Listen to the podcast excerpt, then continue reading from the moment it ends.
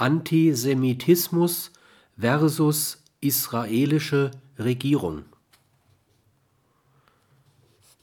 Die Konferenz über Antisemitismus in Europa im September 1992 in Berlin konnte die Gründe für den europäischen Antisemitismus nicht finden.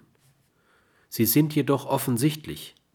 Die aggressive Furcht vor dem Anderssein schürt immer wieder antisemitische und antizionistische Intoleranz. Und Israel tut nichts, um seiner Mitwelt sein Anderssein akzeptabler zu machen.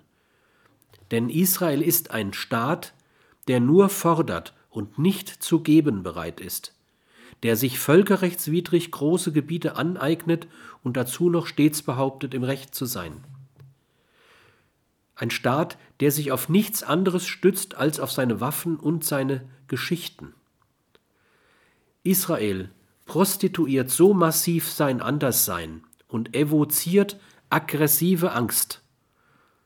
Es wird kaum Sympathien für sich haben.